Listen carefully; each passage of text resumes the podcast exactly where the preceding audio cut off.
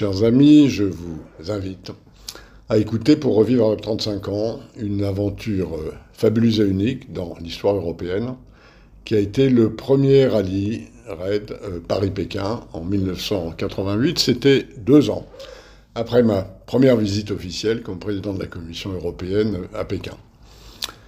Mardi 12 juillet 1988.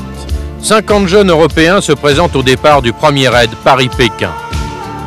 Tous ces jeunes âgés de moins de 30 ans devront rallier Pékin en 53 jours. Les véhicules sont des véhicules de série de type 205, R5 ou Visa. Amortisseurs renforcés, réservoirs supplémentaires et protection du moteur sont les seuls aménagements exigés par le règlement. L'objectif des organisateurs, faire de ce rallye automobile une aventure sportive et culturelle qui ne soit ni une course ni un rallye de vitesse. Dans l'esprit des jeunes, une seule idée, aller jusqu'au bout pour revivre les récits de Marco Polo et des acteurs de la croisière jaune André Citroën. Tu vois, j'ai encore d'émotion rien d'en parler.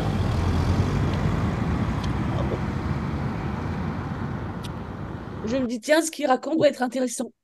Et donc, c'est comme ça que j'ai écouté, en fait, l'émission. J'avais 26 ans, que j'étais euh, sur la terrasse. Euh, voilà, il faisait très beau à Concarneau au mois de mars. Et j'ai allumé la radio. Et il se trouve, en fait, que ma mère écoutait Jacques Chancel, comme beaucoup de ces dames, la fameuse émission Radioscopie. Et euh, donc, France Inter était la radio un peu de la maison. Donc, j'allume la radio, je suis euh, sur la terrasse, mon père est parti travailler, et euh, j'entends la voix de Jacques Chancel. Et le fait que ce soit la voix de Jacques Chancel, ça me fait penser à ma mère. Je me dis, tiens, ce qu'il raconte doit être intéressant. Et donc, c'est comme ça que j'ai écouté, en fait, l'émission.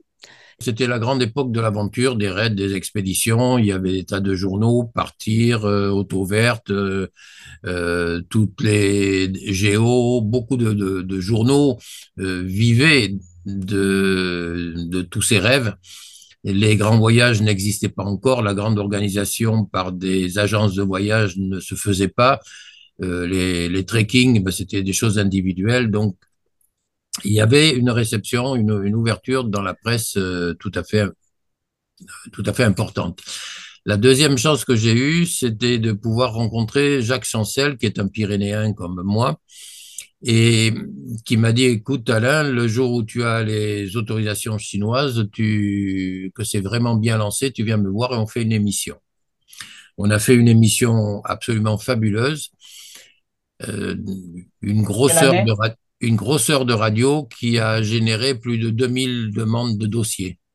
On ne s'y attendait pas, personne s'y attendait. Même euh, Jacques Chancel a été hyper heureux de savoir l'écoute qu'il générait.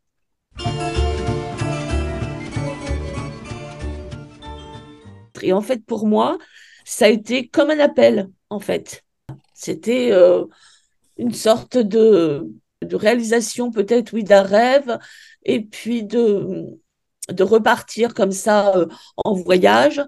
Euh, d'autant que mon père étant dans la marine pendant des années, j'avais eu la chance d'avoir fait pratiquement deux fois le tour du monde, mais là c'était une aventure qui était différente parce qu'elle était personnelle, elle était en voiture, elle était dans des endroits que je ne connaissais pas, et puis effectivement cette ce désir de rencontrer d'autres jeunes, euh, d'échanger avec des populations qu'on ne connaissait pas, de traverser voilà tout un, tout un, toute une partie du globe, je me suis dit bah, c'est pour moi. Et en entendant en fait euh, ce qu'il racontait, cette aventure, euh, et qu'il disait moi si j'avais moins de 30 ans, c'est une aventure que je, je ferais, je me suis dit ah tiens mais de quoi parle-t-il exactement? Et c'est comme ça que j'ai bah, j'ai écouté toute l'émission et que à la fin de l'émission, bah, je pense comme donc beaucoup de jeunes, j'ai sauté sur un clair-dé et un crayon et j'ai noté l'adresse d'Autonomade bah, pour justement demander un dossier et voir un petit peu ce qu'il allait en être. Ce qu'a provoqué l'émission de Jacques Chancel, c'est le rêve. Mhm. Le rêve, le rêve, le rêve, le rêve de partir, le rêve de rencontrer, le rêve de découvrir, le rêve de, euh, de s'épanouir, de réaliser, le rêve de réaliser. Je pense que ça a été très dur pour beaucoup. Euh, personne n'avait euh, papa ou maman derrière qui pouvait, je crois, sponsoriser leur propre voyage. Et je, je crois que j'ai réussi ce que je voulais, leur, euh, leur donner du rêve et les aider à réaliser leurs rêves.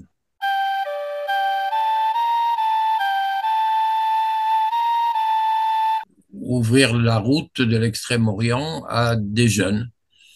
Euh, pourquoi? Parce que j'ai toujours remarqué que quand on, voyage et quand on découvre les autres pays, les autres populations, les autres euh, peuples, euh, on se rend compte qu'ils ne sont pas du tout ce qu'en disent les journaux. Euh, je suis persuadé qu'actuellement, avec tous les événements qui existent, euh, il y a des conflits, mais les conflits sont la chose de peu de gens. Et l'ensemble de la population, qu'elle soit euh, arabe, israélienne, pardon, euh, qu'elle soit russe ou qu'elle soit chinoise, euh, demande la paix, demande de vivre en bonne relation, demande est ouverte à la rencontre, euh, ne cherche pas euh, à imposer sa loi, à imposer son point de vue, sa religion. L'ensemble de la population, on n'a que faire de ça. Tu vois, j'ai encore d'émotions rien d'en parler. Pardon. La route a été assez, assez classique.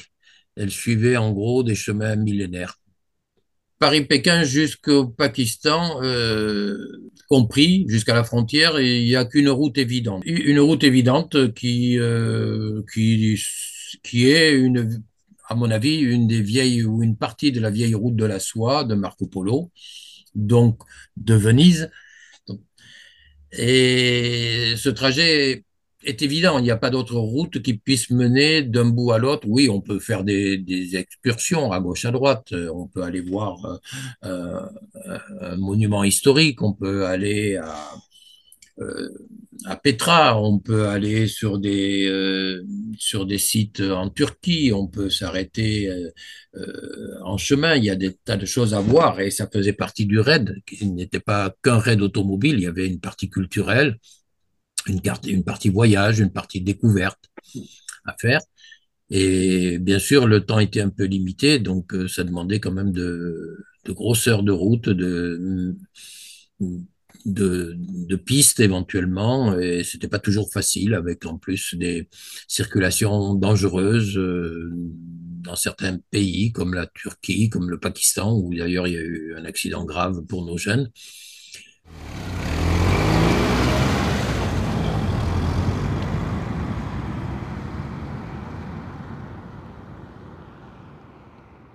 N'oubliez jamais que ce qui reste en mémoire d'une civilisation à travers les siècles est la culture et l'art. La diversité des peuples, nos différences sont complémentaires et d'une grande richesse qu'il nous faut continuer à partager pour euh, donner un monde, sinon meilleur, en tout cas moins mauvais, et où euh, l'humanité est la valeur euh, fondamentale. C'était nécessaire il y a 35 ans. Je crains que dans le monde d'aujourd'hui, secoué comme il l'est par euh, des crises et des guerres, ce message est encore plus important 35 ans après. Merci pour votre attention. Signé Jacques Delors. Pour rejoindre Pékin, les équipages devront parcourir 18 000 km et traverser 10 pays. L'Italie, la Yougoslavie, la Grèce, la Turquie, la Syrie, la Jordanie, l'Irak, le Koweït, le Pakistan et enfin la Chine. Au premier épisode de ce podcast audio consacré au premier raid de Paris-Pékin Jeune de 1988, ont participé Pascal Lamy, ancien commissaire européen, Jacques Delors, ancien président de la Commission européenne, Alain Lafayade, organisateur du Raid Paris-Pékin Jeune 1988, et Armel Guérou, participante. Archive audio tiré du film réalisé par Richard Valverde et Claire Inard, participant. Réalisation podcast audio Constantin Delianis, journaliste.